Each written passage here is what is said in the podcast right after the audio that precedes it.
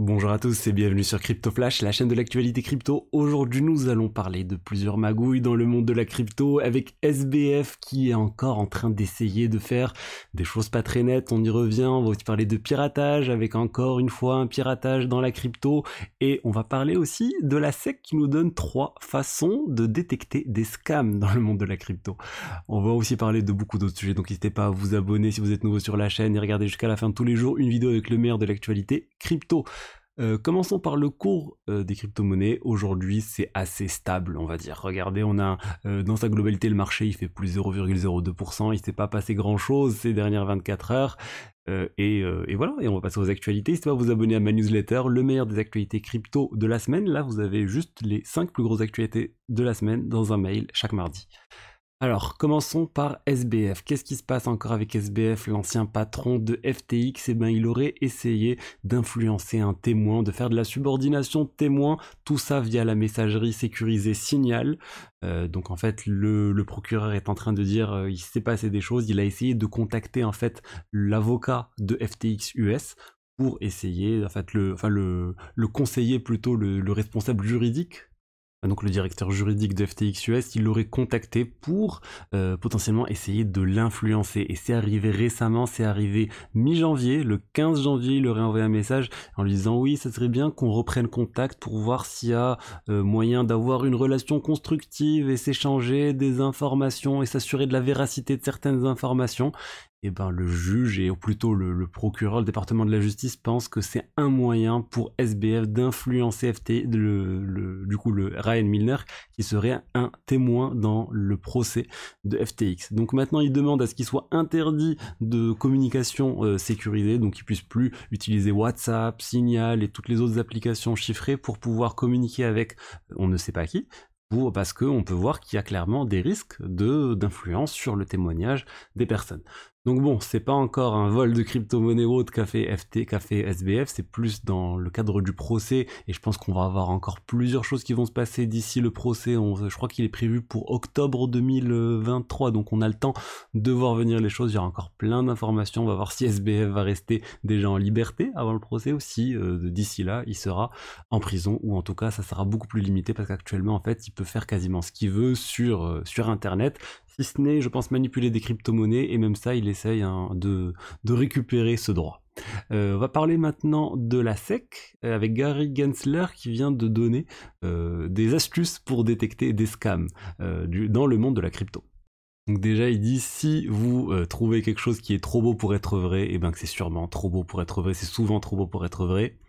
Mais ensuite, il donne vraiment trois points précis. Il dit premièrement, si le projet crypto ne peut pas produire ou ne peut pas avoir une documentation très claire sur comment il fonctionne et comment il compte offrir euh, et atteindre ses objectifs, c'est que c'est sûrement un scam.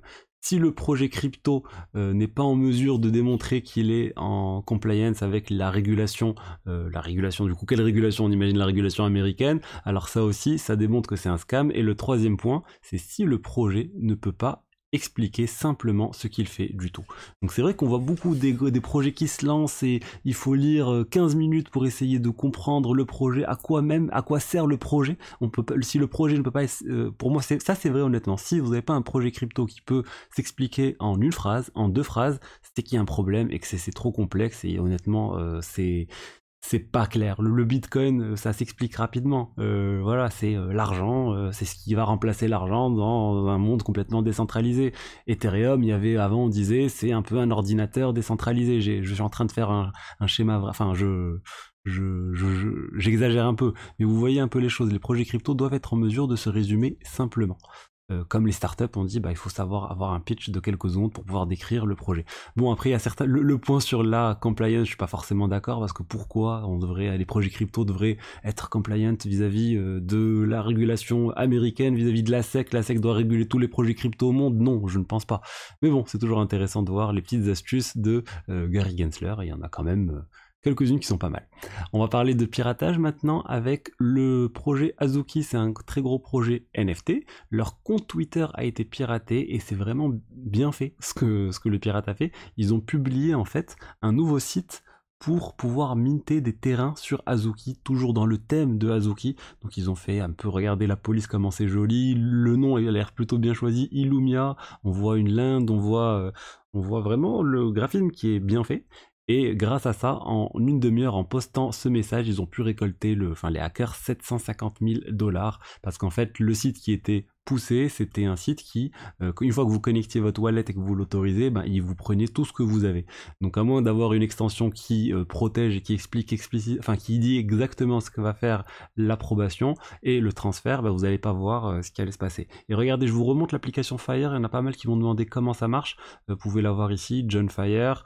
c'est quelque chose qui vous permet de comprendre un peu ce qui se passe dans vos transactions avant de les réaliser. Et là, par exemple, en, en allant sur le site de Lumia et en donc le site du pirate et en envoyant la transaction, on aurait pu voir que bah, le site allait prendre vos positions sur Uniswap V3, donc ce qui n'a absolument aucun lien avec le projet NFT et les personnes qui avaient cette extension auraient pu détecter ce piratage. Donc voilà, soyez vigilants et honnêtement c'est extrêmement difficile parce que si on peut même plus se fier au compte Twitter officiel des, des sites, c'est très compliqué.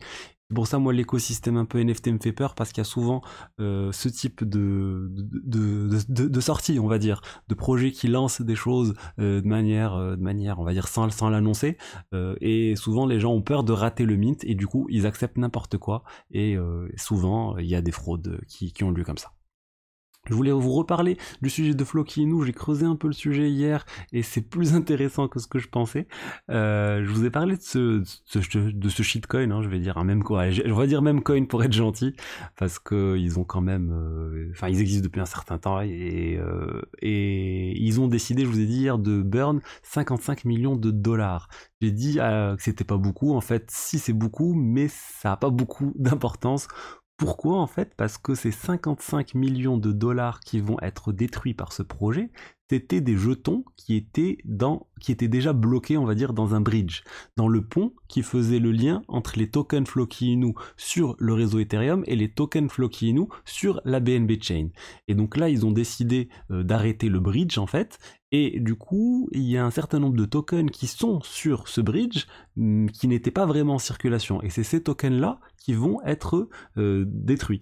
Parce qu'en fait, il faut savoir quand, quand, quand on réalise des, des, ponts comme ça, de passer d'une blockchain à l'autre, les jetons sont bloqués euh, sur une blockchain et sont ensuite émis sur une autre blockchain. Donc là, par exemple, euh, ils, vont prendre les jetons qui étaient bloqués sur le bridge Ethereum et ils vont les détruire. Pourquoi ça n'a pas d'importance? Parce que ces jetons existent déjà sur la BNB Chain, et euh, de toute façon, quand ils vont les détruire, eh ben c'est pas des jetons qui étaient déjà en circulation, qui participaient à la, à la market cap de Floki et nous, donc c'est pas très euh, très très grave. Et même j'ai envie de dire, il y, a, il y aura même peut-être une pression vendeuse plus importante, parce qu'ils vont récupérer 600 milliards euh, de tokens, donc c'est à peu près euh, c'est une dizaine de millions de dollars, que l'équipe Floki et nous va récupérer. C'était des centaines de milliards qu'ils avaient mis initialement pour lancer le bridge. C'était nécessaire au lancement du bridge. Maintenant, vu qu'ils vont arrêter le bridge, ils vont récupérer ces tokens-là, ils vont aussi enlever une taxe de 3 qui était de 3% chaque transaction, ils veulent la passer à 0,3%. Euh, pour parce qu'ils disent ça sert à rien. On a vu, avec le projet Luna aussi que ça servait à rien de mettre en place ce type de taxe, ça réduisait fortement le, volume euh, sans apporter grand chose. Donc bon, ça va sûrement passer hein, cette proposition. Elle est disponible en détail là sur le snapshot, je l'ai lu, c'est là où je vous ai fait un peu ce résumé. Il y a 99,97% des gens qui votent pour. Donc bon, ça va passer, mais c'est toujours plus intéressant de la regarder en détail. Euh, je voulais maintenant vous parler d'Arbitrum avec le projet Gains qui commence à faire beaucoup de bruit. Gains Network qui viennent de faire plus de 1,6 milliard euh, de, de, dollars de volume et c'est en fait un, c'est un exchange décentralisé sur Arbitrum, Gtrade, euh, qui en fait euh, permet de faire du trading sur marge de manière décentralisée. Normalement, c'est les exchanges centralisés qui sont le plus connus pour ce type de trading. Là, ils le font via un exchange décentralisé. C'est quelque chose qui avait été lancé initialement sur Polygon Network, depuis ils sont lancés sur Arbitrum et ça marche plutôt bien. Leur token aussi il a pas mal monté. Euh, le token GNS plus 11,5% là euh, hier ou aujourd'hui en fonction de l'article et surtout sur une semaine ça fait quasiment 40%. Euh, donc on commence à voir de plus en plus de solutions de niveau 2. Arbitrum c'est une solution de niveau 2 avec des projets qui prennent de plus en plus euh, d'ampleur on va dire. Et euh, pour moi l'année 2023 ça sera l'année des roll-up. Beaucoup de gens disent ça, l'année des solutions de niveau 2, Arbitrum, Optimism et les ZK roll-up surtout. Ça arrive vraiment avec plein d'équipes différentes qui travaillent dessus. On a aussi le token d'Optimism qui est un concurrent d'Arbitrum, le OP token qui a atteint son plus haut historique. Il a fait une hausse de plus de 140% là. Euh, donc c'est quand même pas mal, on va dire. Il a même dépassé en termes de hausse le Bitcoin et l'Ether. Bien sûr, on est bien en dessous en termes de capitalisation, mais ça montre bien vraiment l'engouement qui est actuellement autour des solutions de niveau 2. Donc voilà ce que j'avais à dire aujourd'hui sur l'écosystème crypto. J'espère que le contenu vous a plu. Si c'est le cas, n'hésitez pas à liker, commenter, vous abonner. Et je vous dis à demain pour la suite. Au revoir.